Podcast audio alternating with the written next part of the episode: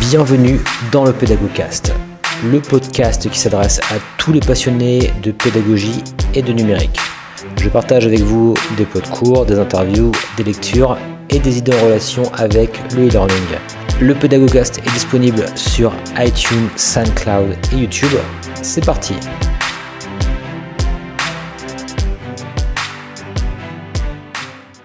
Alors bonjour et bienvenue dans ce nouvel épisode donc, du Pédagogcast. Alors là je suis entouré, alors c'est, la première fois qu'il y a autant de monde autour d'un épisode que je fais parce que donc il y a, on est cinq personnes. Euh, donc il y a donc, mes trois étudiantes euh, donc, de Master TEF qui sont Stéphanie, Anise et Lucie.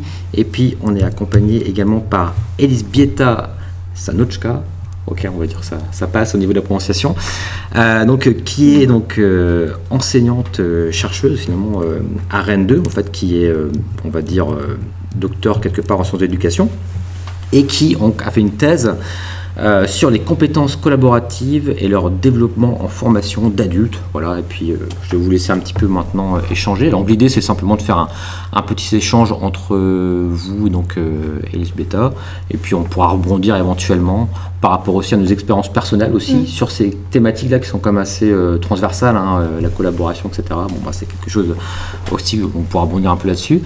Et puis voilà, je vais, je vais vous laisser la main maintenant. Je sais pas qui c'est qui veut commencer.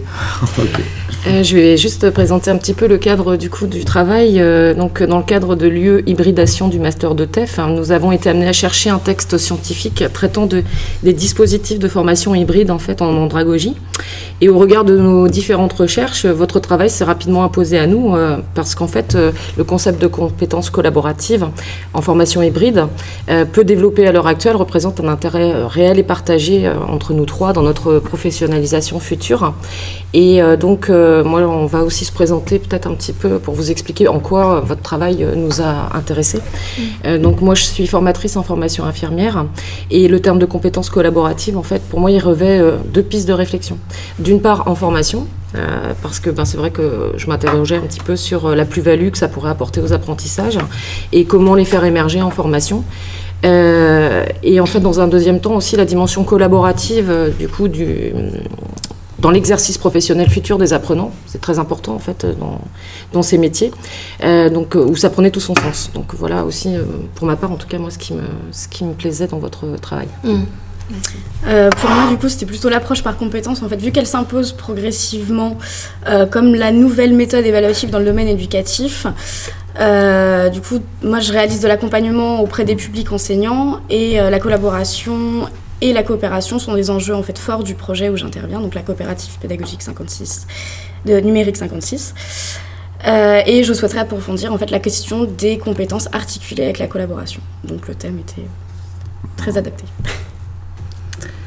Alors moi c'est Anne-Lise et pour ma part je travaille dans un établissement de formation en travail social qui dépend d'une association en fait, une association qui œuvre euh, pour en faveur des personnes euh, démunies, en difficulté, fragilisées. Euh, et donc c'est une véritable richesse pour notre, établissement parce qu'en fait on est au plus près des besoins, des attentes et des évolutions des professionnels de terrain. Et dans ce cadre-là, moi dans le cadre de ma formation, j'aimerais mettre en place un projet un projet d'expertise du coup, euh, d'ouvrir via Moodle un espace euh, collaboratif où puissent se retrouver et les formateurs de l'établissement de travail social et les professionnels de terrain, euh, du coup pour co-construire ensemble en faveur des personnes, en faveur des personnes qu'on accompagne en fait. Et donc du coup, ben, votre travail m'a beaucoup intéressé justement parce que ça m'a fait penser à plein de choses pour mettre en place concrètement ce projet-là dans mon institution. Donc si vous le voulez bien, on va passer aux questions maintenant. Alors, euh, la première étant, pouvez-vous vous présenter, présenter votre parcours? Je ferai un peu comme vous. Qu'est-ce qui m'a emmené à travailler sur les compétences collaboratives? Euh, euh, bon, Déjà pour expliquer, je suis née en Pologne. C'est pas parce que je suis née en Pologne alors. encore que le fait que j'ai vécu dans le système un peu communiste, je dis pas que ça a influencé, mais bon, on avait un peu dans la culturation, faire ensemble, vivre ensemble, sorte de, de pousser euh, des choses. Mais euh, c'est pas ça ce que je voulais dire. Donc, euh, je suis, je suis mon parcours de bon élève jusqu'au prof de littérature. Mais j'ai fui quand même le système parce que ça m'a effrayé beaucoup et avec les ouvertures de, des murs de Berlin que vous probablement connaissez un peu. Je suis venue en France pour continuer mes études. Pour les parents, pour les rassurer, je dis je vais être aussi prof de français comme ça. Ils sont tranquilles, ils vont pas être inquiets. Mais pourquoi elle nous quitter ces, belles places qu'elle pouvait avoir à l'université et euh, ici en France, euh, très vite, je me suis rendu compte que je ne peux pas avoir euh, le, poste à l'école. Donc j'ai trouvé le travail comme je peux. club franco-polonais pour donner les cours de langue et ensuite dans l'éducation populaire pour concevoir l'outil pédagogique. Donc j'ai gardé cette entrée pédagogique et ensuite je repris les études et puis là, je suis arrivée jusqu'au parcours thèse. J'ai repris en licence, master 1, master 2 et thèse tout en travaillant à côté. Sauf thèse, là je savais qu'on ne peut pas travailler, faire un travail sérieux sans avoir un temps loué à ça et j'ai eu un financement à RAID pour faire une thèse. Bon, ça n'a pas expliqué la question pourquoi sur ce sujet, mais peut-être ce serait votre deuxième question, je l'espère. Alors pourquoi ce sujet? Alors pourquoi ce sujet? Parce que euh, dans le temps euh, de travail professionnel, euh, j'étais animatrice, ou plutôt j'ai coordonné des dispositifs hybrides.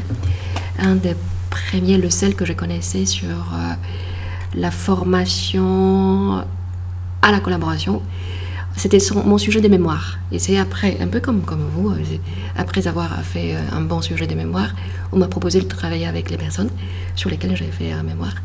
Et je dis oui, parce que je voulais approfondir la chose, parce que je me suis dit, tiens, ils font une formation à la, à la collaboration, sauf que jamais ils en parlent à quoi ils forment.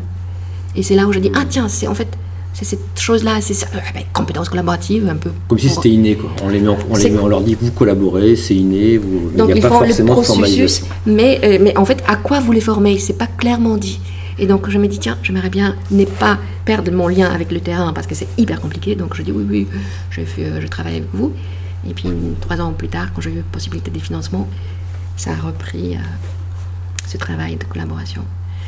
Mais mon vrai questionnement, je me suis dit, ben, un peu comme, comme vous, vous le savez, j'étais convaincue qu'il ne suffit pas à mettre les gens ensemble pour qu'ils travaillent ensemble. Et c'est ça qu'on nous, nous fait en faisant le travailler sur les dossiers, par exemple, à la fac. il y a une quantité de, problèmes qui, qui qui commence ou parfois. C'est ce que je disais dans un autre podcast aussi, c'est que parfois en tant qu'enseignant, on se dit un autre enseignant doit en parler. En fait, on se dit ça. On se dit, ah. oh, il y a bien dans la formation quelqu'un qui parle de la collaboration, qui développe ces compétences-là, et moi, je ne veux pas forcément leur en parler. On va, je vais mettre en place un, travail de groupe et basta, quoi. Alors que finalement, euh, personne finalement ne fait le cours en, tant que tel. Même si aujourd'hui, alors je sais pas si tu, si tu en parleras, mais il y a quand même les cours de gestion de projet, par exemple des choses comme ça, qui abordent beaucoup ces, mm. ces notions de, de, collaboration, etc. Et c'est souvent dans le cadre maintenant de ces cours-là, qui sont plutôt démocratisés aujourd'hui, je trouve, où les, les, étudiants vont avoir comme ça des... Bah, ils vont apprendre quelque part à collaborer et pas seulement, on va pas seulement leur décréter qu'ils vont collaborer. Voilà, je sais pas si c'est quelque chose. Oui, parce que parce que c'est une tendance qui, qui, qui, nous arrive en fait. C'est pas quelque chose qu'on sort parce que d'un coup on va se parler à compétences collaboratives. Tu vois, la collaboration, mais collaboration depuis quelques dizaines d'années, depuis euh, démocratisation de net, elle, elle rentre dans toutes nos pratiques euh, professionnelles, sociétales. C'est quelque chose dont on se rend compte qu'on peut plus s'en passer. C'est présent dans tous les euh, référentiels des compétences pour le XXIe siècle, mais ça ne mmh. suffit pas pour dire on va y travailler, mais petit à petit, ça devient indispensable. Et puis vous-même, vous dites, on nous oblige presque à se poser des questions sur, euh, sur ce travail-là ou faire de cette manière-là, parce qu'il n'y a pas d'autre modèle maintenant. Il devient un peu omniprésent. Mais la question, mais on fait quoi quand on, Qu'est-ce qu'il faut savoir faire pour que ça se passe bien? Ma mmh. question, elle est vraiment pragmatique. Et vous avez bien identifié cette thèse. cette thèse, c'est écrit, il donne des pistes pragmatiques aussi. Mmh. Est-ce que vous pouvez nous décrire le contexte, le cadre de votre recherche Alors, on a commencé déjà à en parler. Donc, vous voyez, donc, mmh. c'est-à-dire cette, euh, cette conscience que tout le monde en parle des collaborations des compétences de collaborer ou travailler avec les autres dans le travail ou dans, à l'école. Mais en même temps, c'est très, très, très peu présent dans les formations.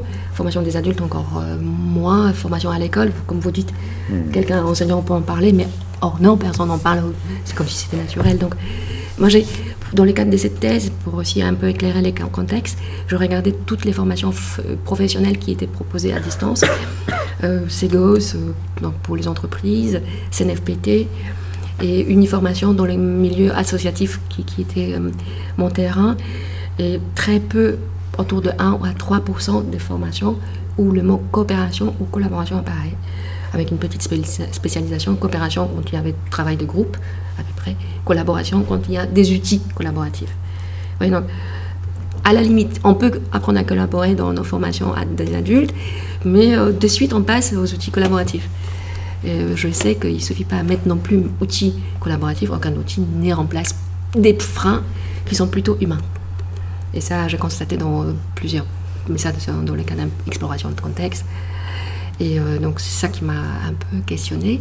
Et donc, j'avais toujours accès à mon terrain, donc formation Animacop, et je l'ai trouvé intéressant parce que, un, là, c'est la formation, formation d'adulte, elle est hybride, donc elle fait appel aux outils numériques. Et trois, elle, fait, euh, elle forme à une quantité des acteurs assez variés. C'est-à-dire, au début, c'était les acteurs des espaces numériques publics. Au début, l'existence de cette formation, elle existe depuis maintenant euh, 10 ans, depuis 2010. Et euh, petit à petit, c'est une quantité d'autres types de professionnels, euh, les bibliothécaires, les indépendants, les coordinateurs de projets. Globalement, c'est pour les personnes qui coordonnent les projets collaboratifs que cette formation, elle est elle est proposée. Et les gens, ils se plaisent. Donc je me dis, tiens, j'ai un panel suffisant pour euh, faire quelque chose de pertinent. Est-ce que ça vous... Oui, très bien. Votre question? Oui, tout à fait.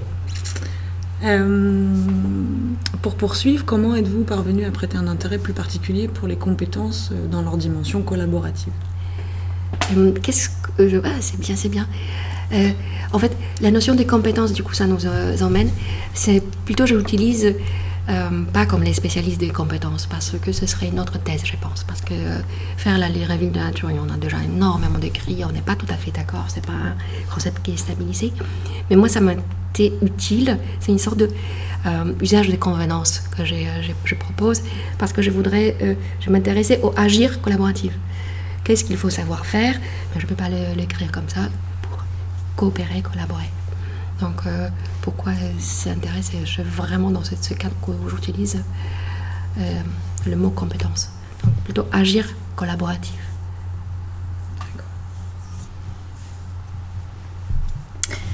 Euh, alors du coup, vous avez proposé plusieurs compétences collaboratives, à la fois charnière et pivot.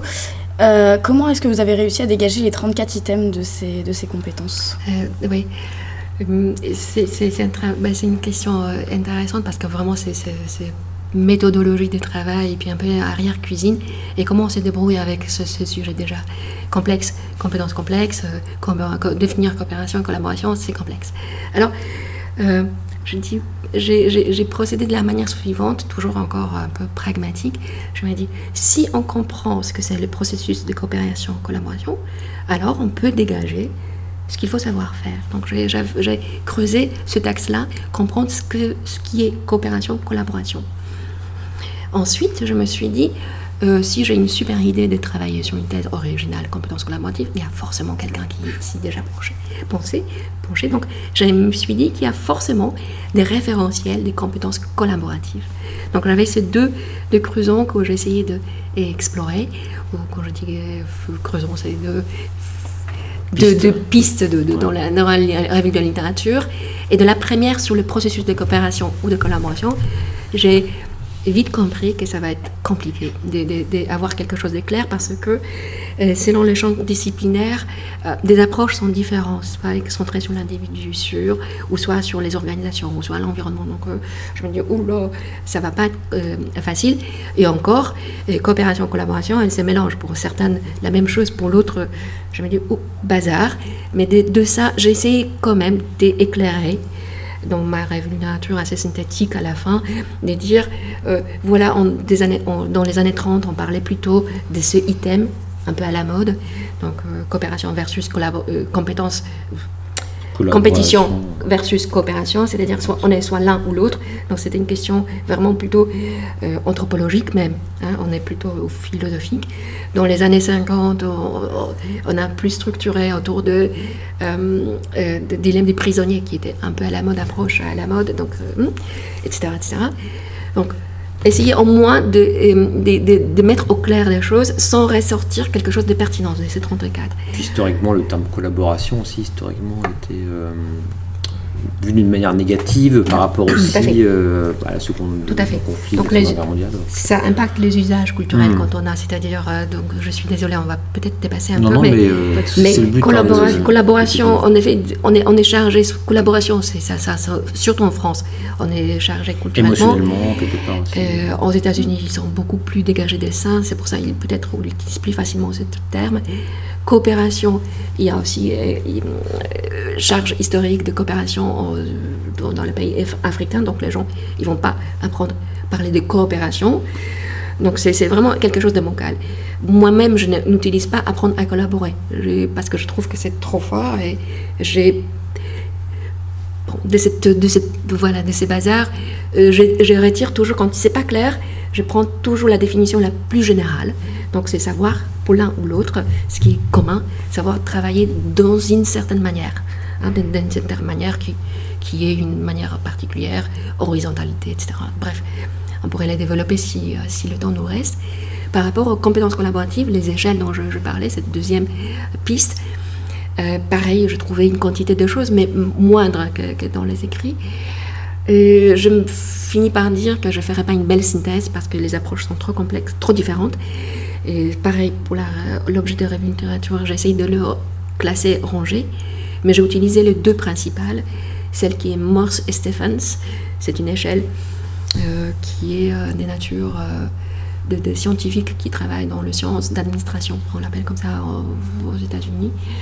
Euh, je dirais sciences politiques appliquées au, au fonctionnement de, de- de- des institutions. hein.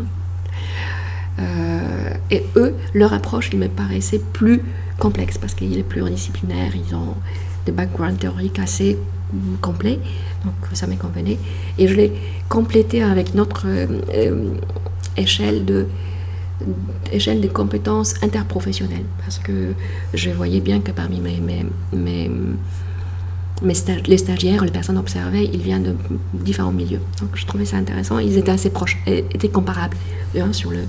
Donc ça touchait plutôt relations interpersonnelles dans le groupe. Euh, et voilà. Donc euh, j'ai choisi principalement ces deux échelles et je les comparais avec la revue Natura. Je dis lequel d'auteur il en parle. Donc euh, ça me donnait une sorte de quelque chose de validité. Mais on y est loin de votre question, alors je, je poursuis quand même. Et ça donnait une sorte de 34 items de test, une sorte de référence. C'est pas encore la donnée euh, scientifiquement prouvée par, mes, par ma recherche, mais quelque chose préalable. Et cette grille préalable, j'ai validé par les questionnaires auprès de tous les stagiaires Animacop. Donc j'ai reçu la réponse qui m'ont permis de dire bien, ça peut être, ça validait ma référence. Et ensuite, je creusais en entretien, en observation, euh, les données qu'ils euh, qu'ils peuvent me fournir les, les personnes. Et les questions que je posais, qu'est-ce que vous faites quand vous coopérez? C'était assez, assez ouvert, donc les personnes décrivaient le plus exactement possible ce qu'ils font. Exemple, ils écoutent, ils sont attentifs, ah oui. hein. Ouais, vous voyez ce qu'on pourrait décrire si on décrit notre, notre situation. Et ensuite, j'ai dégagé les verbes d'action. Et ces verbes d'action, j'ai comparé à mon échelle test. J'ai essayé de dégager des compétences. Et c'est là euh, une sorte de sélection de plus représenter celles qui ont, avaient le, le score plus important dans le questionnaire. Celles qui étaient le plus décrites, C'était très présentes. c'était du qualitatif vraiment au niveau de la méthodologie quoi. C'est le mélange de deux, parce que les il deux. y avait euh, quand ils en questionnaire, mais en pré-validation, Mhm.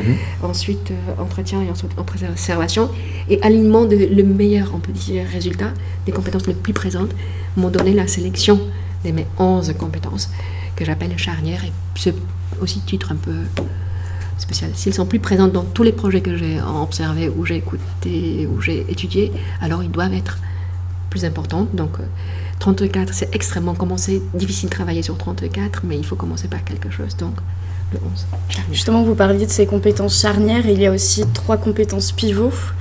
Euh, Est-ce que vous pourriez les définir? Les définir et dire pourquoi elles sont pivots. C'est-à-dire, dans ces 11, je me suis dit, elles sont détaillées, décrites en, détail euh, dans, le- dans la thèse, donc si jamais on peut y revenir aussi. Mais je me suis rendu que les trois, ils jouent un rôle un peu particulier, c'est-à-dire ils changent tout au tout. C'est comme s'ils changeaient la qualité des coopérations. Je me dis, tiens, peut-être ils ont, euh, ben, on, va, on va les voir de près. Et donc, la première dans ces 11 compétences qui est pivot, c'est avoir un état d'esprit collaboratif. C'est dans le groupe ce que j'appelle le préalable. Parce que ces compétences, le 34, ils ont une sorte de logique. C'est une logique temporelle, il y a processus avant, pendant et après. Alors, c'est dans cette logique que j'ai trouvé, euh, voilà, c'est c'est le choix des 34, ils m'ont aussi guidé. Donc, avoir un état d'esprit collaboratif, pourquoi c'est charnière Parce que si il n'est pas présent dans le groupe, eh bien, il vaut mieux passer son chemin. Ça veut dire que c'est très difficile pour animateur de ces projets de faire coopérer les personnes qui n'ont pas cet état d'esprit collaboratif. Donc, il vaut mieux, c'est trou- trouver un autre système de, travail, coordination par exemple, ou, quelque chose d'autre par exemple, même éviter de travailler avec euh, collectivement. Et c'est quoi cet état d'esprit collaboratif? Extrêmement difficile à, à déterminer pour dans mes données parce que je ne savais pas à quel moment c'est présent, euh, comment traiter. euh, parce que c'est l'item dans le ma- mon échelle des références, il est très généraliste. Donc j'ai dû me trouver trois items qui, sont encore valables. C'est souvent les personnes qui ont une vision positive de travail collectif. Euh, même en allant plus pragmatiquement, c'est les gens qui voient plutôt vers plein que vide. Voyez il y a ceux qui sont ah non mais ça va jamais marcher.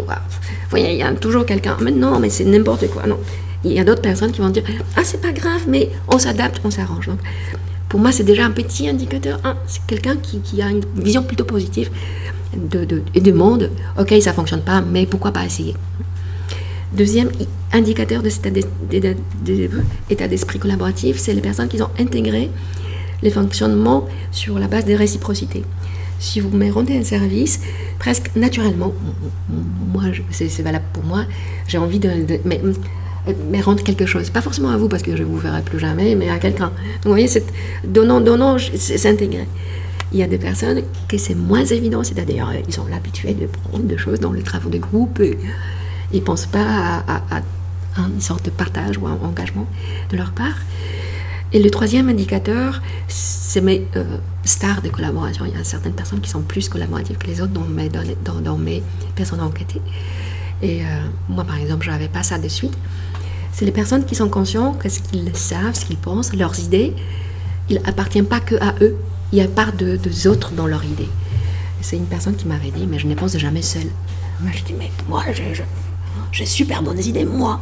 Mais or, elle, elle se pose la question, euh, elle sait que c'est pas que par que sa propre idée, vous voyez. Et Par ça, rapport je à trouve. l'e- par rapport à l'ego quelque part, c'est un, un ego qui est plus, qui est moins développé. Euh, ça, c'est une autre de sous-compétence dans cette. Euh. Savoir mesurer son ego, ça, c'est un Ok. truc qui m'a amusé drôlement ça, dans mes Ouais. 11. Il y a celle-ci, parce qu'en effet, ceux qui vont. euh, mais moi, moi, moi. C'est un peu au lien, mais c'est c'est- c'est un peu infime. C'est-à-dire que quand vous proposez une idée, vous vous, euh, vous, vous êtes consciente qu'elle aussi, sans forcément en parler. Qu'elle n'est pas mais voilà. forcément. il- Oui, voilà, elle est co-construite. Elle ce qui est intéressant, c'est qu'aujourd'hui, quand on a une super idée, comme moi, parfois je me dis, ah, c'est un super. Enfin, chose que je me dis, tiens, les pots de cours, c'est nouveau, ça, c'est peut-être moi qui ai inventé. Ah, bah non, ça existe déjà. Ce qui est super, c'est qu'avec le web, aujourd'hui, dès qu'on googlise quelque part une idée qu'on a, on se rend compte que y a des tas de gens y ont, y ont pensé avant. Ou même, par exemple, j'avais fait aussi le Time's Up euh, pédagogique. En fait, quand j'avais euh, googlé après, euh, après le, le, le, le podcast, en fait, il y a, il y a eu d'autres expériments, il y en a eu plein là-dessus aussi. Et, et du coup, ça, je trouve que c'est intéressant aussi. Enfin, je sais pas si je, je- je divague un peu là par rapport à, à, à ce qu'on abordait, mais c'est vrai que du coup, bah, ça évite de tomber dans, dans ce biais de l'ego, de se dire euh, c'est moi qui l'ai qui est la- l'idée du siècle, etc. Oui, c'est vrai, mais c'est un, peu notre héritage de, de, euh, scolarité. C'est-à-dire, on vous nous demande de- d'être pas le meilleur de la classe, mais, mais faire quelque chose et prouver que c'est vous le, le mieux. Mhm. Donc, sans vouloir, euh, l'école nous met un peu éduque à cette compétition, c'est-à-dire pour trouver le travail, il faut être mieux que les autres, etc., etc. Donc il faut montrer qu'on est mieux que les autres, voyez-vous. Et c'est pour ça, euh, la conscience, ce conscientement, on veut aussi être reconnu par les autres comme quelqu'un qui, qui, qui, fait quelque chose de bien. Ça, ça rejoint d'autres compétences, c'est-à-dire quand vous travaillez le groupe, mais ça plutôt dans le processus, cette reconnaissance d'apport de chacun, elle est aussi primordiale, mais ça ne fait pas partie de mon, de mon pivot. Donc, premier pivot, c'est ça. Si on n'a pas, ça passons notre chemin. Deuxième pivot, euh, c'est dans, le début du processus, c'est la co-conception. Co-conception des structures des projets. C'est ce qui vous intéresse probablement beaucoup. Euh, je me suis rendu compte que bah, dans l'échelle test, il y avait construction des structures, de la structure projet. Je l'ai modifié avec mes données parce que j'ai bien vu que l'engagement des acteurs, elle est tout autre s'il y a co-construction collective au début ou s'il y a quelqu'un qui a une super bonne idée collective, dit vous savez, j'ai un super projet, on va faire ensemble. Alors, si j'arrive avec mon super, ma super idée, qui n'est pas encore faite, mais euh, il faut que je vous motive, que je vous fais impliquer, que je vous, donc je vous tire. Donc parfois euh, les verbes sont vers presque. Il faut que je démarche les personnes pour qu'ils travaillent avec ma collaborative. C'est la folie. Et par contre, quand c'est co-conçu, les personnes, ils sont presque plus, elles font plus qu'on ne leur demande. Mais non, c'est pas grave, mais dimanche, mais oh, je fais ces. Vous voyez, ils sont plus motivés. Donc, ça change engagement, la conception. C'est là le, mon pivot, c'est qu'on change la qualité. Et le troisième pivot, il est plutôt, moi je les classe dans les résultats, avoir les soucis de commun. Ça veut dire que dans le groupe, il est assez rare celui-là, euh, dans les groupes que j'ai étudiés. C'est-à-dire que les personnes qui se posent la question dans le groupe, quelle est la nature de ce qu'on va produire ensemble. Ça nous appartient, c'est à moi. Est-ce que je prends les podcasts, c'est à, vous par exemple, et vous, vous les vendez dans le cadre de vos formations, est-ce que c'est à nous? Euh, Si on se pose la question sur la nature et notre relation à cette chose, ça modifie la durée du projet collaboratif. C'est-à-dire, on est plus enclin à, à parfois euh, surpasser, mais ok, bon, je me motive ou j'ai fait un effort parce que c'est quelque chose qui est qui relève de commun. Ça veut dire que c'est un autre collectif et puis ça m'apportera plus tard. Donc ces soucis de commun, ça change euh, la durabilité des projets. Ce qui est intéressant, c'est que, excuse-moi du coup d'intervenir par rapport à ça, mais la, recherche du consensus, je trouve que dans le milieu du travail, par exemple, quand on met en place un projet, mm. Parfois il y a des personnes qui vont plutôt se dire euh, qu'il vaudrait mieux avoir quelque chose de très descendant, c'est-à-dire on fait ça et, et, puis, et puis basta. Mm-hmm. Euh, on va pas perdre de temps à, à discuter, à, chipoter, à se mettre d'accord. Et c'est vrai que la recherche de consensus, ça peut être perçu comme une perte de temps, en fait, pour certaines personnes. Enfin, moi, je le vis ça euh, dans, dans, le terrain, on va dire, de professionnel, si on veut. Alors que finalement, ça peut, on peut l'expliquer, c'est de rechercher de consensus, dans le sens que du coup, ça va permettre de, faire de générer une collaboration sur le plus long terme et faire aboutir le projet quelque part euh, de manière plus approfondie que si on n'a pas ce fameux consensus. Et, euh, et c'est un peu le. Je pense que ça me fait penser à ça. Je trouve que c'est un peu la balance entre le côté très descendant, très dictatorial, un petit peu d'une décision, par exemple, qui peut. Du coup, ça va être tout de suite mis en place. Entre guillemets, on fait ça, on y va, hop, le projet c'est comme ça et on ne discute pas. Et la différence entre un projet qui est co-construit, qui va être plus long à à, se mettre en place, mais en même temps, peut-être que sur la durée, enfin d'après euh, c'est ça, sur la durée, ça va être plus périn entre guillemets quoi. Donc ça peut aussi justifier finalement cette recherche de, consensus dans, dans, les. Oui, et ça, ça, dépend aussi de cette production, c'est-à-dire si c'est un coup parce qu'il nous faut faire produire quelque chose, peut-être la coordination, ça veut dire qu'à chacun sait ce qu'il doit faire, ses mm. descendants, on ne se pose pas de problème sur le modalité collective, ça n'a pas de plus-value par rapport à la production. Parfois, c'est assez suffisant. Donc, mais si cette production, il a plus-value parce qu'on on, on l'intègre dans quelque chose, dans la construction plus large, par exemple, votre exemple de tout à l'heure, c'est-à-dire quand vous êtes super idée de cours que vous allez concevoir, mhm. vous regardez, oh zut, je vais pas être premier, mais, mais si c'est déjà conçu, bon, vous avez le choix, je n'ai fait plus rien. Ou vous dites, tiens, mais c'est conçu, mais est-ce que les ressources qui sont sur le net, ça nous appartient, c'est la connaissance, on produit connaissance. Donc, du coup, vous êtes acteur hmm. de production des connaissances. Oh, ah oui, alors du coup, ça change votre perspective. Donc, ok, donc ça, c'est sur plateforme où je peux réutiliser et pourquoi pas améliorer ce qui existe déjà. Ah oui, ils ont fait comme ça, mais moi, je ferais un peu mieux. Hmm. Pas pour moi, moi, euh, faire que je ne. Ah, personne n'a fait. Pas pour son niveau. Mais... mais parce que vous, vous changez cette perspective, vous produisez des communs. Mmh. commun de connaissances. Et c'est peut-être un peu votre cas Que- Quels seraient les outils ou les, les moments en fait, de la formation hybride qui permettent en fait, l'émergence de ces, de ces compétences collaboratives Et, et qu'est-ce que dans votre recherche, les résultats ou les observations, ils peuvent dire en fait, sur ces dispositifs de formation? D'accord. Alors, comment on forme à ça? C'est-à-dire Ouais. maintenant, on s'est arrêté sur quoi? C'est c'est ça la grande question. Alors, et j'ai pas une réponse euh, pure, simple. C'est-à-dire, euh, c'est plus clair sur le quoi, mais sur euh, le comment, prenez un peu ça en pincette parce que c'est juste étude des cas. C'est-à-dire, c'est un dispositif qui forme d'une telle manière. Donc, j'ai analysé euh, pourquoi ça marche chez eux. Donc, j'ai dégagé des choses qui, est, qui peut être con- conçues comme euh, pertinent. Alors, et comment An- Animacop, parce qu'il s'agit de formation Animacop, comment ils forment eux Ils ont beaucoup de travaux de groupe, ou plutôt de travaux projets. Alors, moi je l'appelle ça travail par le faire. En effet, la collaboration, mes items, ils n'existent pas dans, dans pur, pur euh, état. C'est assez combinant en fait. Vous voyez, l'un dans l'autre, et, et mesurer son ego, il euh, re- retrouve un, un- état d'esprit, etc. Bref, il y a plein de choses. Être à l'écoute, ça, ça, ça, ça se retrouve dans, le, dans l'animation. Ça se combine plus que ça ne se travaille euh, un par un. Et euh, je me dis, c'est probablement ça explique pourquoi ils n'en parlent pas, les formateurs, de ces, à quoi ils forment. Pourtant, ils ne les donnent pas clairement. En revanche, ils créent des situations propices, suffisamment complexes, où les personnes peuvent recombiner selon le temps où ils en sont avec capacité d'écoute, euh, euh, ajustement mutuel, etc. Ils peuvent euh, recombiner leur, euh, leur, leur, leur bouquet de, de compétences. Et donc, et, euh, ce qui est donc intéressant, apprendre par le faire, donc avoir des situations collaboratives suffisamment complexes, rediscuter sur ses compétences euh, a, pos- a posteriori. Ce qui est très intéressant aussi dans cette euh, formation, c'est une prise en compte des espaces d'interstices ou des espaces non formels. Euh, beaucoup de choses dans les compétences collaboratives et ça explique pourquoi on n'en parle pas vraiment. Ça c'est, joue, je l'appelle ça mine de rien. Mine de rien, il se passe quelque chose dans, la, dans les contextes qu'on, met en place, euh, il, se, il se passe des choses. Donc les formateurs, progressivement, ils n'ont pas fait dans les premières formations dans, en 2010, mais en 2015, ils faisaient, ils ritualisaient l'espace de, de repas. Il invitait, euh, et même dans mes observations, c'était assez drôle, mon, directeur de thèse me dit, mais euh, en regardant mes comptes rendus, mais ils mangent tout le temps, t'es stagiaire. Il y avait quelque chose comme ça, et c'est vrai qu'il parlait beaucoup euh, dans l'entretien. Tout s'est passé quand j'ai quand j'ai donné ma tarte à la fraise euh, avec les autres.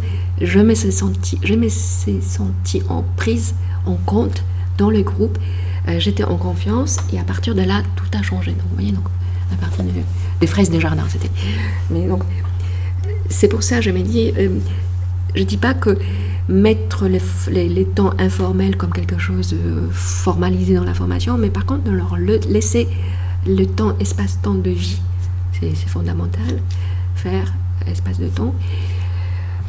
Là On aussi, pourrait- on est dans le. c'est c'est en lien avec ce que vous disiez tout à l'heure, on est dans le don et, et- et le contre-don. Par d'autres objets que, la- que, le, comment dire, que les postures. Mais quand on offre à manger, on est aussi dans un don contre don. Et tout ça, ça favorise des compétences euh, En fait, oui. Parce que c'est vrai qu'on est des êtres un peu qu'on aime donner en fait, mais on ne le donne pas parce que souvent, à un moment donné, on a tellement donné qu'on est euh, presque. On se rétracte, donc l'humanité se rétracte, voyez-vous. Donc euh, on se méfie des autres, non mais ça s'appelle pas, euh, pas la poste euh, écrit, euh, je vais pas encore m'exposer à, à être désabusé. Donc c'est vrai que le repas c'est quelque chose de plus facile, euh, même si vous faites. euh, Mais par contre, ça, dé- ça déclenche, c'est un peu ce petit exercice de cette réciprocité d'échange, le plus facile. C'est pour ça, donc, ce que je dis, mine de rien, c'est ces petits exercices de quelque chose. euh, c'est intéressant à mettre, à leur donner la place dans la formation. Finalement, ce temps de repas est considéré comme de l'hybride finalement dans le dispositif ou pas? Alors, euh, l'hybride, qu'est-ce que vous, vous appelez par hybride? En fait, de- globalement, moi, ce que j'appelle hybride, il y a présence-distance. En fait, il y a quelque chose qui se fait ici maintenant, un peu à distance. Dans cette formation à distance, aussi, il y avait des espaces de convivialité à distance, en fait, où on, s'est construit la, la, la confiance. C'est les groupes d'éco-développement, peut-être vous connaissez, c'est euh, échanges de pratiques avec une procédure assez structurée, donc euh, assez, assez claire. Et ça, c'est peut-être fait aussi partie de, de ces choses. C'est assez ouvert, assez libre, mais c'est assez rigoureux dans la méthode. Parce qu'on s'accroche, on s'accorde que la méthode nous guide. Et parfois, ça, ça donne de bons résultats. pas toujours euh, des petits 1, des petits B. Il faut avoir cette souplesse. Mais parfois, cette méthodologie d'intelligence collective, par exemple, quand vous travaillez, hein, de, de, faire ressurgir l'intelligence de groupe, euh, c'est de plus en plus structuré ces, ces méthodes d'animation. Donc je pense qu'elles ne sont pas inintéressantes aussi. Donc groupe d'éco-développement, c'était le moment le plus propice à distance, donc hybridation des situations. Mais si pour vous, hybridation, c'est euh, euh, articulation des, des, des, modalités pédagogiques, on pourrait dire que oui, informel, formel, avec... Euh, ouais. Je sais pas, comment vous l'entendez, vous, hybridation, plutôt? C'est intéressant, surtout de vous, vous poser la question. Euh... On commence.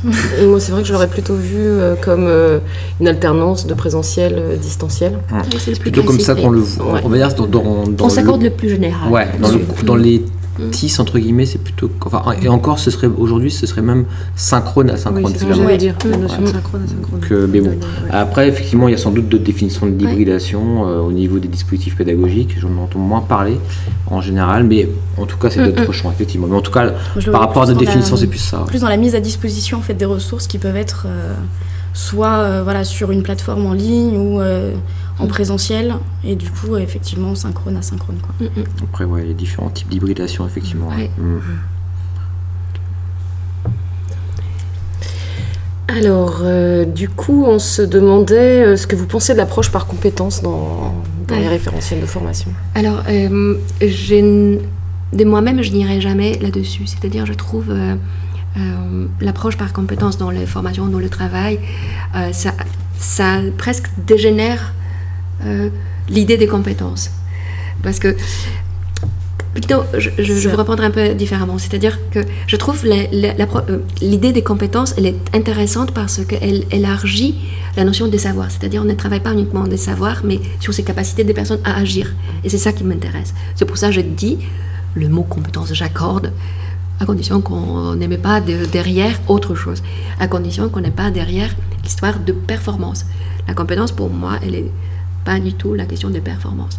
Or, dans le référentiel de compétences telles que parfois ils sont euh, appliqués dans, le, dans les entreprises et dans les situations de travail, on s'approche plutôt d'évaluation des performances des personnes à faire quelque chose. Et donc ça, ça dessert euh, les situations de, de travail collective mm -hmm. euh, complètement. Donc, pour moi, faire les listes et puis de suivre si les personnes l'ont fait n'a pas de sens. Donc je ne serai pas euh, dans cette idée. Mais alors, qu'est-ce que c'est ma production qui, qui, qui, est cette fois-ci 36 compétences? Et j'ai dû me poser la question comment les utiliser pour que justement, pas, il ne s'agit pas des référentiels. C'est des choses qui peuvent se combiner. Parfois, elles peuvent être plus ou moins, selon les contextes, plus ou moins présentes. Parce que dans... Mais je me suis dit, euh, et c'est comme ça que je, je, conçois l'apprentissage. L'apprentissage, c'est euh, savoir placer un particulier dans l'ensemble. Et pour pouvoir avoir l'ensemble, il faut connaître cet ensemble. Vous voyez, une vision un peu de, des systèmes. Et c'est comme ça, ça nous plus facile d'avancer quand on comprend la complexité des situations. Alors, mes 36 items, euh, ce n'est pas un grille de référentiel, pas un grille de référence, c'est plutôt une vision d'un processus collaboratif tel qu'il pourrait être optimalement bien. Et pour quelqu'un qui travaille sur euh, améliorer, accompagner les personnes pour travailler mieux ensemble, il sait que le, danger ou le problème peut arriver de, n'importe où en fait. Certaines vont être plutôt pas douées parce qu'ils n'ont pas de, des outils collaboratifs qui sont mis en œuvre dans le projet, et donc technicité, d'autres plutôt dans les euh, animations, les autres dans le dans d'autres dans c'est préalable. Donc il faut savoir ces leviers. Et donc avoir cette connaissance des, des micro-éléments permet de mieux concevoir des situations complexes voyez? Où vous savez, ça va se combiner. Et euh, c'est comme ça que je les conçois plutôt, de, de, combiner et a posteriori, mais avec les acteurs, de, de, voir où ils ont fait le progrès ou pas. Et puis, pourquoi pas s'appuyer sur cette de nouveau 36, un peu comme évaluation collective, mais plutôt en auto-évaluation de progression de des personnes. Avoir encore sur l'évaluation, mais c'est pas cette approche de, de performance qui m'intéresse. Euh, pour rebondir sur ce que vous dites, euh, c'est vrai que quand on. Alors, moi, je, je, travaille dans un établissement où on travaille avec, comme euh, toi, avec, euh, comme Stéphanie, sur des référentiels de compétences. Et en effet, ce qu'on peut observer au niveau des étudiants, c'est qu'ils clivent, en fait.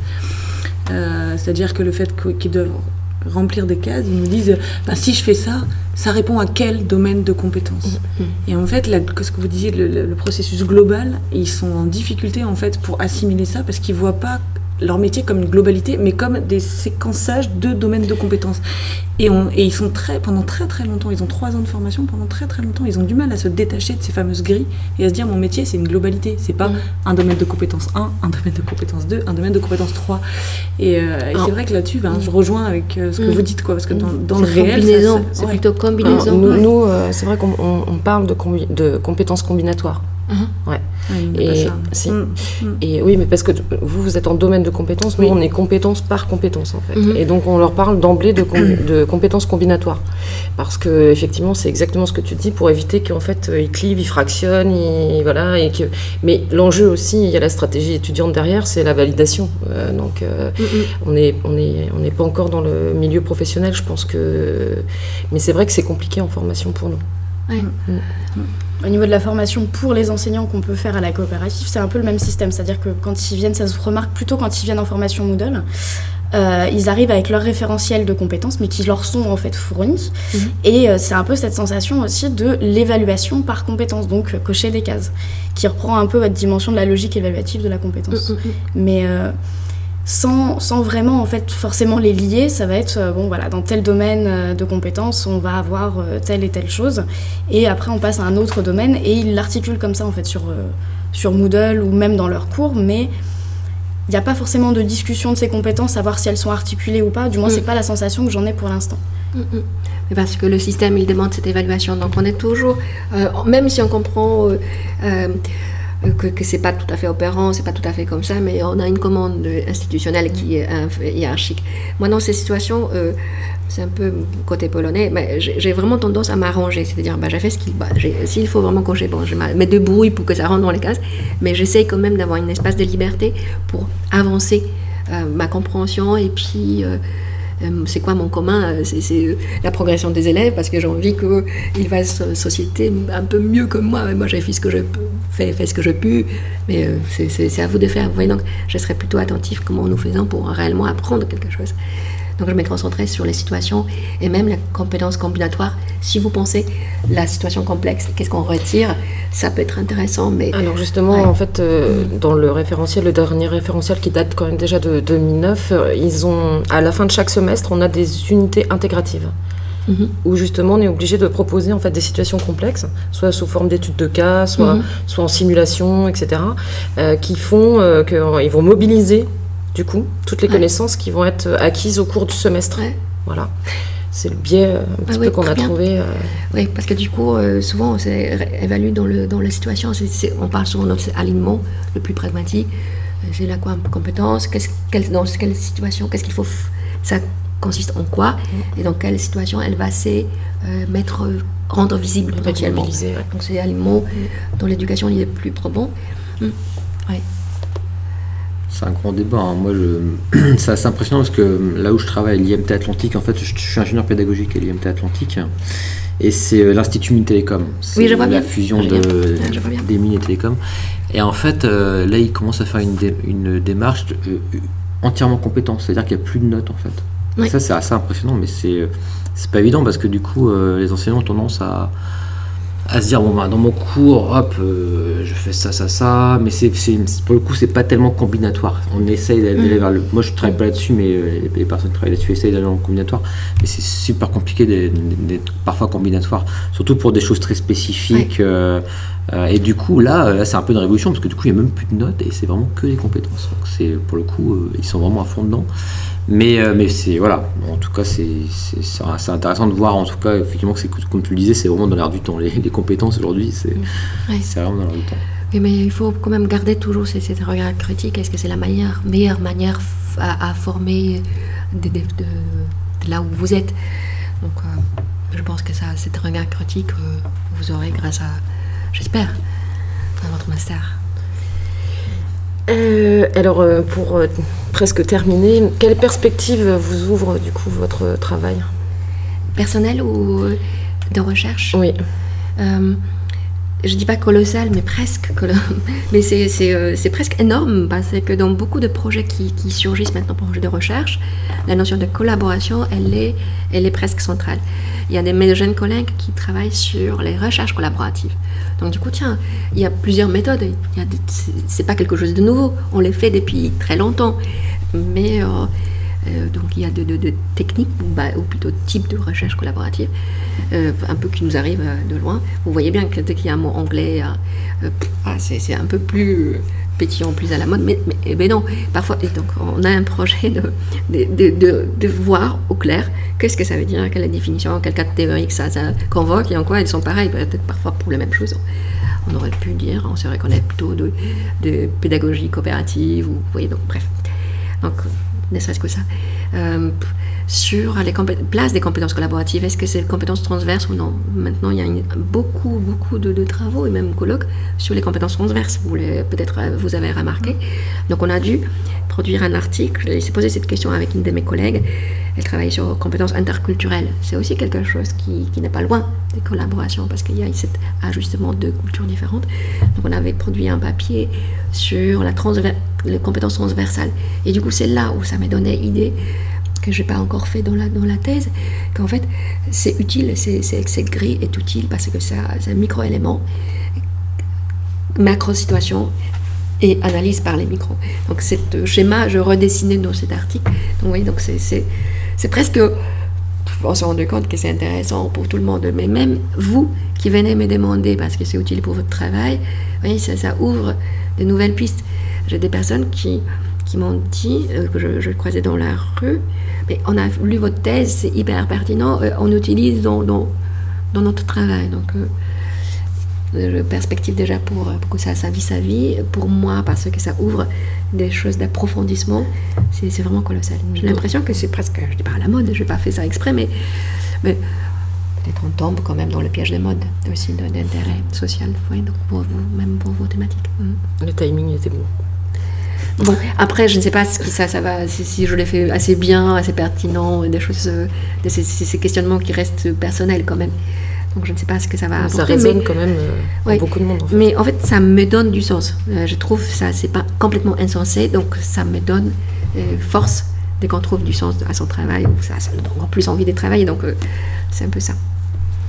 Est-ce que l'échelle que vous avez construite, du coup, vous l'avez proposée chez Animacop? Ah oui, en fait, euh, je rencontrais euh, ces personnes. Euh, c'est assez amusant, on crée toujours une bonne relation avec le terrain. Il y a certaines personnes que j'accompagnais en observation. C'est un protocole assez spécifique où on discutait, faisait analyse réflexive dans, dans son processus de collaboration. Ça leur manquait. Donc il était très avide de ce que je propose. La formation d'Animacop, elle s'est développée. Il n'y a plus une seule session, où il y en avait deux faites par un institut de formation, si on peut dire ils se sont démultipliés. Ceux qui étaient formés, ils créent eux-mêmes leur formation. Donc il y a un réseau de formateurs Animacop.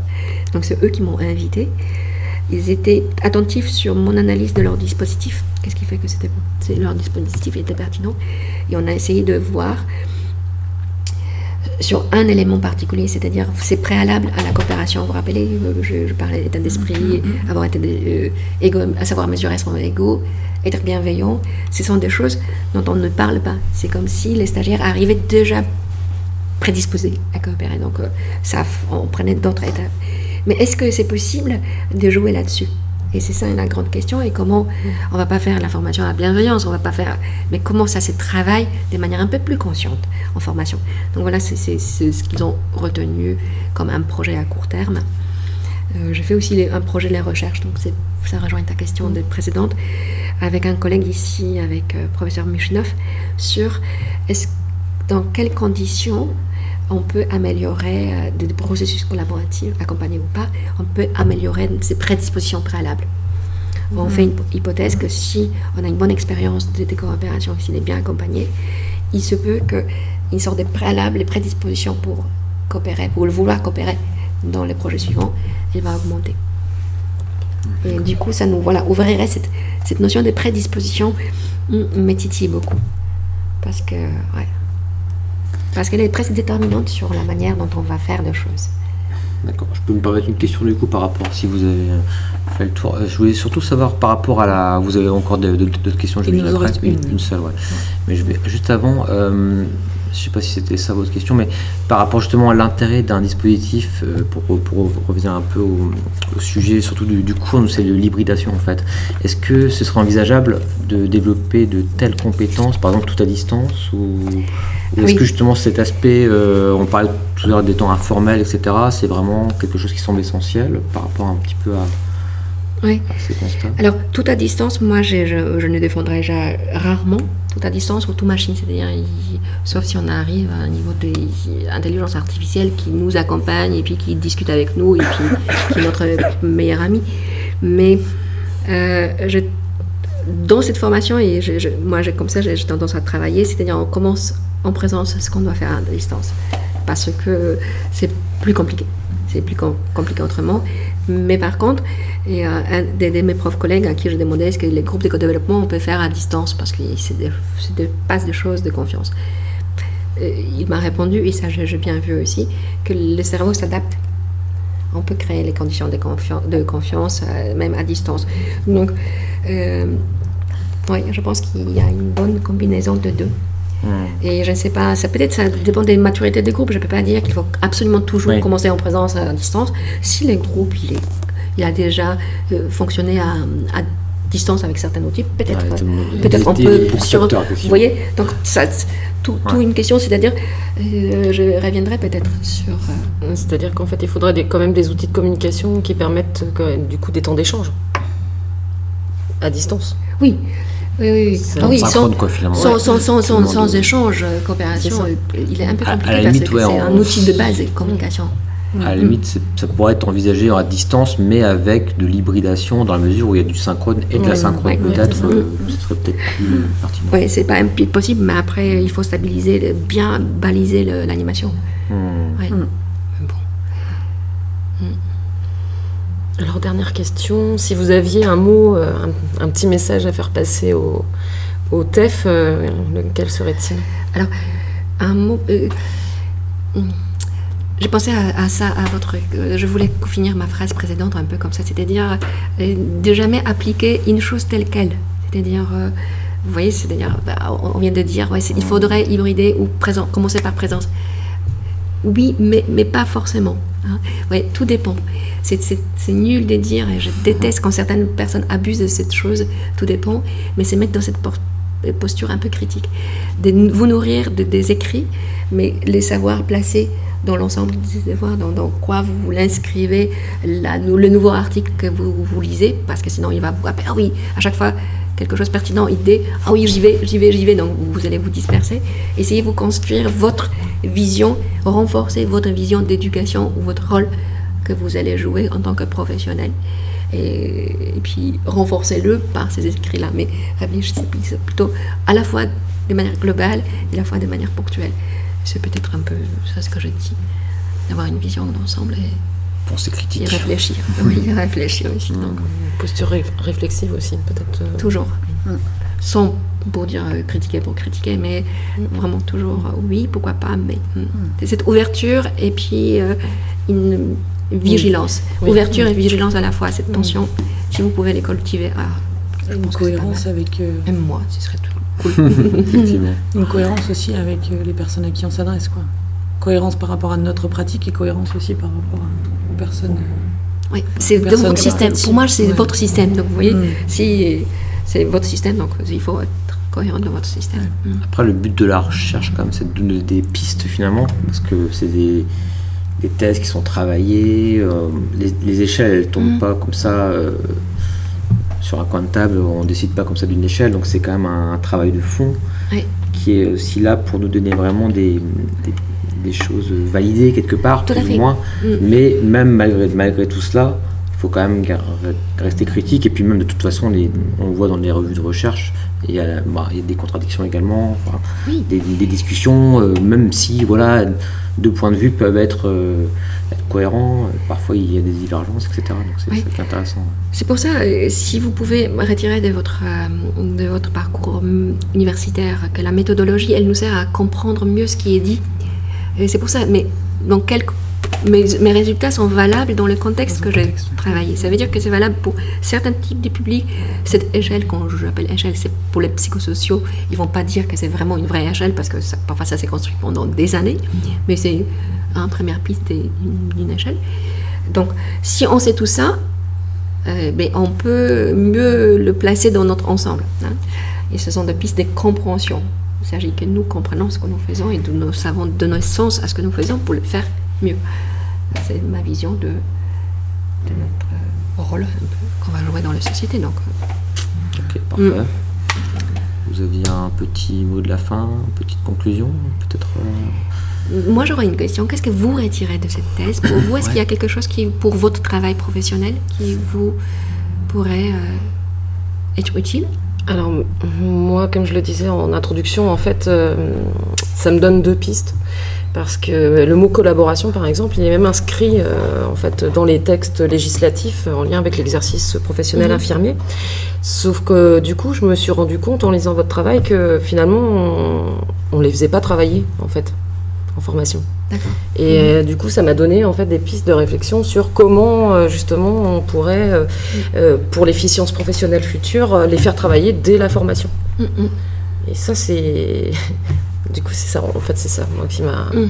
plus des pistes de réflexion et du coup faire partager aussi avec mes collègues euh, qu'on réfléchisse à construire du coup des modalités euh, pédagogiques qui peuvent permettre de faire euh, Mm. développer, émerger, conscientiser aussi peut-être, tout simplement. Ouais, C'est vrai que ça donne plus de lé- légitimité. Quand il y a un cri qui va dans le sens de notre manière de penser, vous pouvez le partager. C'est plus votre avis que vous sortez un peu de, de- ça. de la poche. C'est à ça, ça nous sert de recherche. Ça donne des pistes aussi de légitimité à notre action. ouais. Exactement. Personnellement, ce serait plus les petits mines de rien dont vous parliez et dont on a déjà euh, parlé aussi pour le, pour le projet des coopératives. C'est que on nous demande de faire collaborer les profs et de les faire coopérer. Et bon, on- ça, ça vient avec le temps, mais, mais je trouve que voilà, il y a ces petits voilà, mines de rien qui, euh, auxquels il faut vraiment prêter attention pour pouvoir en fait les faire travailler là-dessus et en fait créer les conditions de la collaboration entre eux. Et on commence à y arriver. Après, c'est sur des petits moments. Euh, et après, ça reste de l'informel. Donc, nous, on ne sait pas s'ils perdurent ou pas, ces liens-là. Mais au moins, sur voilà, ces, ces moments de, de rencontre, euh, quand ils viennent en accompagnement, en formation ou autre, on arrive progressivement à créer ces, ces choses-là. Donc, euh, enfin, votre travail, en fait, me permet aussi de continuer à, Mm. à creuser cette, euh, cette question de, des compétences qui, bah, qui reviennent de plus en plus et surtout de comment est-ce qu'on amène les gens à collaborer. Quoi. Mm. Moi, ça résonne, pardon. ça résonne à différents niveaux. Je vous ai parlé du coup du projet que je souhaitais mettre en place. Euh, en tant que formatrice, parce que je suis formatrice aussi dans l'établissement dans lequel je travaille, euh, je travaille auprès des prépas. Donc, c'est des étudiants qui ont pour ambition d'entrer en école euh, d'éducateur, d'assistante Mhm. sociale. Et donc, on les prépare à- au concours.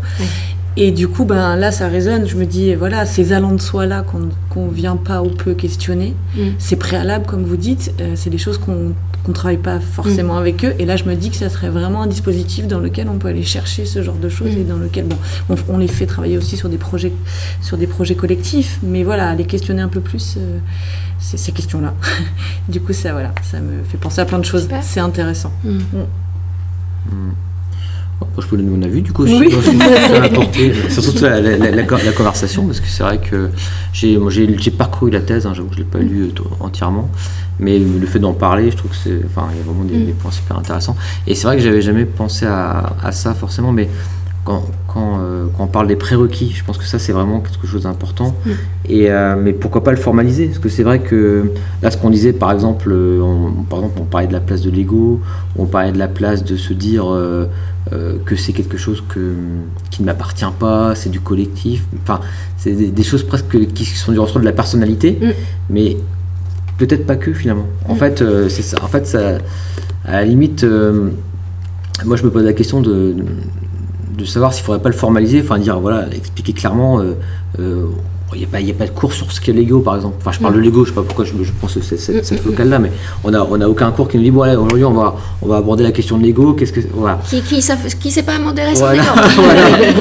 Alors on va vous classer sur une échelle, mais n'empêche que pourquoi pas quoi. Alors c'est, ça fait plus entre guillemets, ça fait plus théorie de développement personnel, on va dire. C'est plus le champ du développement personnel. Mais à la limite, moi je m'interrogerais comment comment amener ces, ces questions-là dans, euh, dans la formation. Parce qu'on a vraiment l'impression qu'il y a vraiment ces deux mondes-là. Euh, moi c'est un, un domaine qui m'a pas mal intéressé le développement personnel. Et je trouve qu'il y a vraiment ces deux mondes-là, le monde de la formation et le monde du développement perso. Et on va pas du tout euh, les, les faire s'articuler en fait en- en- entre, entre eux, ces, ces deux mondes-là. Et quelque part, je trouve que le, ton travail finalement, ça, ça pose cette question-là, notamment quand, quand, Mm. quand tu parles des prérequis à, la- à la collaboration, etc. Et qui sont plus quelque chose de, de l'ordre de l'individuel et du, et du personnel. Donc est-ce que c'est le rôle de la formation par contre d'aller jusque-là? En fait, c'est ça la grande question. Est-ce que- est-ce qu'on peut se permettre, en tant qu'organisme de formation ou enseignant, d'aller à ce point-là, jusque-là, jusqu'à la personnalité de, l'individu pour, lui, pour voir s'il, peut, s'il pourrait collaborer ou pas collaborer, etc. Et lui faire prendre conscience que peut-être que ça vient de lui et que ça vient pas du dispositif, par exemple. Mm. Est-ce, que, est-ce qu'on a la légitimité ou est-ce que c'est pas de notre ressort? Et là, c'est plutôt euh, quelque chose de- qui est plus du ressort individuel. Quoi. C'est ça aussi des, des grandes questions. Je sais pas ce que. Ah, Moi, j'ai pas de réponse. Je, je pense que c'est une bonne. On sait, euh, c'est plutôt ça. On sait que c'est important. On sait que c'est un peu dangereux parce que on veut pas aller dans la psychologisation et puis c'est pas notre rôle non plus. Ah, mais alors, on- si on sait comment, mais alors comment, comment on fait? C'est et, ça. bien, et si on est des bons pédagogues ou bons euh, formateurs, eh bien, on sait. Et s'il y a d'autres collègues qui veulent le faire, mais pourquoi pas C'est poser cette question, mais on Mais y va, on essaye. manière, euh, Mais, mais, mais par contre, on sait que c'est délicat et on pose les balises qui, qui nous, euh, qui nous stabilisent en fait. Soit on prend un spécialiste des choses, soit on, on fait une petite truc ou petite chose et puis on regarde. Souvent, c'est de l'informel en fait. Souvent, on va servir de pour l'informel pour, le, pour, le, pour le faire passer, pour le faire infuser finalement, mais sans vraiment le formaliser. Et quoi. pas en collectif en Tout général. à. Ah non, voilà, tout à fait. Et souvent, En parfois, individuel aussi. Euh, moi, j'aime bien l'auteur qui, qui, qui, qui écrit bien là-dessus, c'est Sennett, pas parce qu'il est euh, spécialiste des formations. euh, Richard Sennett, il- c'est un sociologue américain. Et il avait en 2013 sorti le, le livre sur Ensemble. Je pense qu'il est assez global. euh, Je, je me suis beaucoup inspirée de ces petites choses, mine de rien. Il décrit cette zone liminale, euh, c'est-à-dire entre présence et la euh, présence oui, formelle, informelle. Hein, c'est- là, soigner ces zones liminales dont, dont- dont il parle. Et il parle aussi de dialogue diplomatique, ou plus de, de conversation, de diplomatie quotidienne. Et ça veut dire que euh, je sais que ce que vous, vous, vous avez fait une bêtise, vous, vous savez que je sais, mais je me débrouille pour ne pas vous faire remarquer, pour ne pas vous mettre à- mal à l'aise, mais vous, on se donne des signaux de savoir sans vouloir les trop marquer. Voyez-vous, donc, euh, dans ces histoires des, formelles ou informelles, ou de, de, de ces petites choses, on se le dit sans forcément le mettre sur la table. Donc, moi, j'aime, euh, pour répondre à votre question, pas forcément, c'est pas parce qu'on l'a mis sur la table, ça veut dire qu'on travaille mieux sur certains éléments. Et je me pose la question si justement euh, de voir comment on les fait mais sans les faire. Pour l'instant, la meilleure situation, c'est le partage de, de repas, pourquoi pas, parce qu'il se joue des choses, on s'ajuste en fait. C'est notre, on se pousse tout, je m'assois à côté de quelqu'un d'autre, mais on s'est fait des mal sans, sans, sans, sans, sans se le faire. Je ne sais pas. Ouais, J'ai c'est pas de réponse.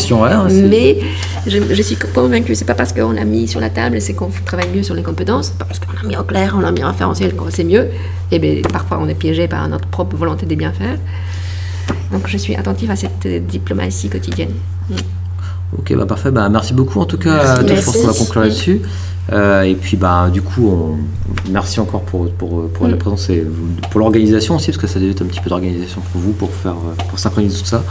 Et puis, bah, je vous dis à, à bientôt pour un prochain podcast.